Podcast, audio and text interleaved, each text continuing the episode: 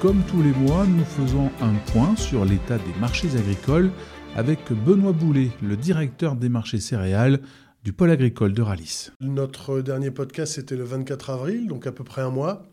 Et puis depuis un mois, bon, bah, tu, l'as certainement entendu, il y a eu le renouvellement de, l'accord sur l'exportation des céréales ukrainiennes, hein, euh, qui se fait entre la Russie, la Turquie et euh, l'Ukraine, évidemment, euh, sous l'égide de l'ONU.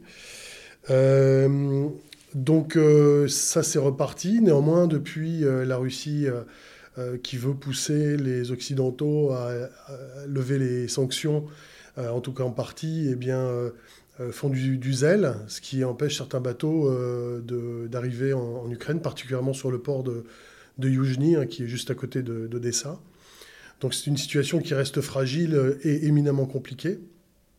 Néanmoins, comme ça continue, ben, ça a rassuré les marchés. Hein. donc euh, tout ça dans un contexte avec la Russie qui qui doit exporter beaucoup de blé parce qu'elle attend une, récolte assez importante, de l'ordre de 86-88 millions de tonnes. Bon, c'est pas un record, mais ça reste très très élevé. Euh, donc évidemment, les Russes veulent vendre euh, leurs céréales le plus rapidement possible, ce qui pousse les prix évidemment euh, vers, les bas, vers le bas. On a perdu à peu près 10% sur les prix des, céréales depuis, depuis un mois. Euh, et puis euh, tout ça dans un contexte avec euh, la Chine qui a des stocks de blé immenses, qui d'ailleurs remplacent le maïs, ce qui laisse peu d'espoir, en tout cas fondamentalement, pour une remontée rapide des cours. malgré un rapport USDA qui est sorti la semaine dernière, qui était plutôt haussier pour le blé, neutre à baissier pour le maïs et le soja. Donc on voit bien que le, voilà, le, le marché continue à s'enfoncer de manière très régulière. Et quelles sont les, perspectives qu'il peut y avoir? Est-ce que c'est une tendance qui peut durer ou, c'est compliqué de le savoir? Bah, Évidemment, c'est compliqué de le savoir, mais on, a plusieurs éléments qui peuvent nous donner une indication. Moi, je, pense d'abord euh, immédiatement à la, Turquie où les élections, le deuxième tour va avoir lieu. Euh, bon, on pense que le président en place va, l'emporter, mais euh, il y, a quand même un risque que, ce ne soit pas le cas, auquel, cas ça pourrait changer la donne sur le, corridor à, court terme. Euh, on a évidemment cette prime de risque liée à la guerre qui a complètement disparu, comme je te l'ai expliqué, mais il y a des dangers qui guettent. tout d'abord, un des dangers, c'est que les agriculteurs, en Europe particulièrement, et évidemment en France, euh, ont complètement stoppé euh, les, ventes. Hein, et ils ne vendent plus rien parce qu'aujourd'hui, les prix sont trop bas par rapport au prix des engrais qu'ils ont payés. C'est-à-dire qu'ils ont une rentabilité euh, souvent négative.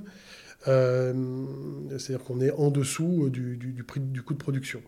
Donc ça, c'est un élément. On a aussi les, les, les, fonds américains de spéculation qui, qui sont historiquement... qui ont une position historiquement haute, short. Un short, ça veut dire que tu as vendu plus que tu n'as acheté. Euh, donc les, marchés, enfin ces, opérateurs financiers parient sur une baisse continue du marché.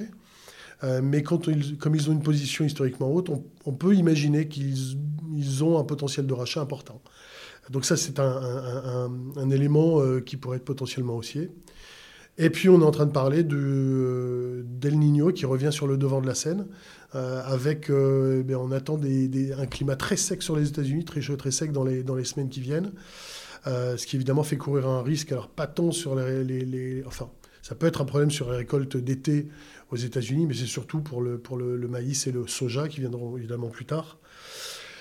Et euh, ben, le dernier élément qu'on pourrait mentionner, c'est évidemment qu'on approche du, niveau psychologique des 200 euros la tonne pour le, maïs et particulièrement, et, aussi pour le blé, ce qui va être un, euh, voilà, je, pense une barrière assez difficile à, franchir dans les, semaines qui viennent. Et d'ailleurs, on voit euh, des petits rebonds ci et là, mais qui pour l'instant ne se sont pas matérialisés par un retournement de marché.